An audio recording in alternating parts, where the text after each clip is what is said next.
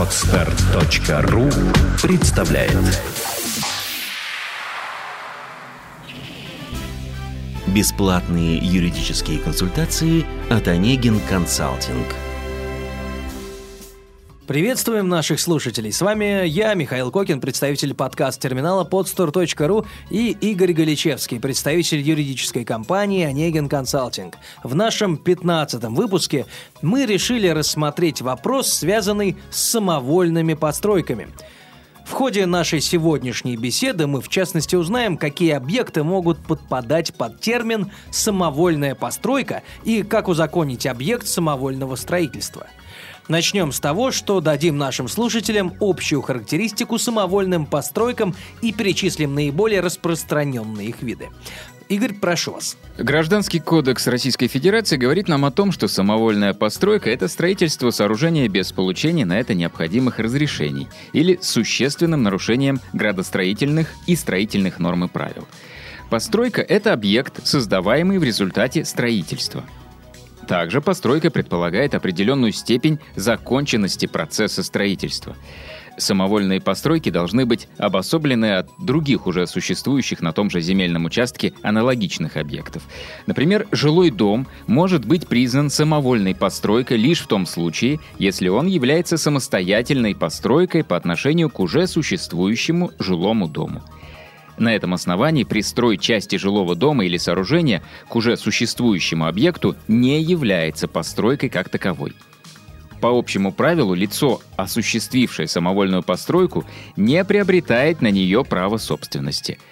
Оно не вправе распоряжаться постройкой, продавать, дарить, сдавать в аренду, совершать другие сделки – к наиболее распространенным видам самовольных построек могут быть отнесены в частности бани, гаражи, сараи, ангары, времянки, дома и так далее. Хорошо. Игорь, скажите, а кто уполномочен признать построенное сооружение самовольной постройкой и чем это может грозить? Вопросами признания и сноса самовольных построек занимаются местная администрация и суд. Снос самовольных построек производится только по решению суда – лицо, осуществившее самовольную постройку, должно за свой счет снести ее или привести участок в первоначальное состояние. При этом снос постройки должен быть полным. Срок для сноса самовольной постройки гражданским законодательством не установлен. А каким образом устанавливается факт самовольности постройки? Постройка признается самовольной, если она создана на земельном участке, не отведенном для этих целей. Например, не соблюдается целевое использование земельного участка.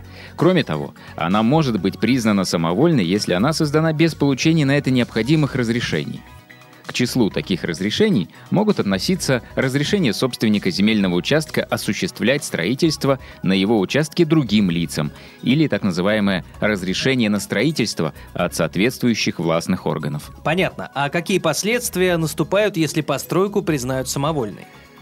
Для лица, создавшего самовольную постройку, в соответствии со статьей 222 Гражданского кодекса Российской Федерации наступают два последствия. Первое Снос самовольной постройки. Снос осуществляется за счет лица, осуществившего самовольное строительство объекта. При этом снос постройки должен быть полным. Срок для сноса самовольной постройки гражданским законодательством не установлен. Второе. Лицо, осуществившее самовольное строительство, не приобретает право собственности на самовольную постройку – это грозит ограничениями по распоряжению самовольной постройкой. Такое лицо не вправе продавать, дарить, сдавать в аренду и совершать иные действия в отношении самовольной постройки. А что возможно предпринять, чтобы избежать ситуации со сносом самовольной постройки? Прежде всего, надо легализовать или узаконить самовольную постройку. Гражданское законодательство предусматривает возможность узаконения самовольной постройки. Существует два способа легализации – административный и судебный. В административном порядке необходимо оформление в регистрационном органе соответствующей постройки. При судебном порядке возможны следующие правовые механизмы. Первое Признание права собственности в общем порядке. Второе – признание права собственности в порядке приобретательной давности, то есть потребуется доказать добросовестное, открытое и непрерывное владение постройкой в течение 15 лет. Хорошо. И какие же доказательства нужно предоставить в суд, если речь идет о признании самовольной постройки в судебном порядке? В суд должны быть представлены доказательства того, что, во-первых, хозяин самовольной постройки является собственником земли под ней, либо имеет иные права на землю под постройкой, такие как право пожизненного наследуемого владения или бессрочного пользования, а во-вторых, что постройка не нарушает прав других лиц и не опасна для окружающих. А, возникает резонный вопрос, э, интересующий прежде всего многомиллионную армию дачников. На дачном участке вообще ничего нельзя строить без официального разрешения или нет?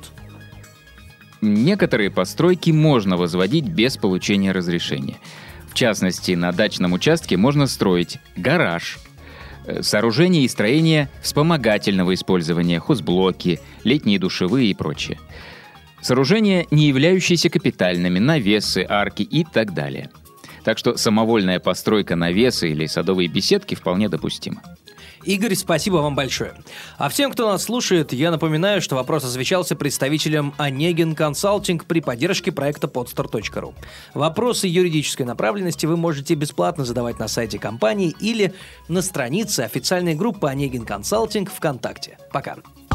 Сделано на podster.ru Скачать другие выпуски подкаста вы можете на podster.ru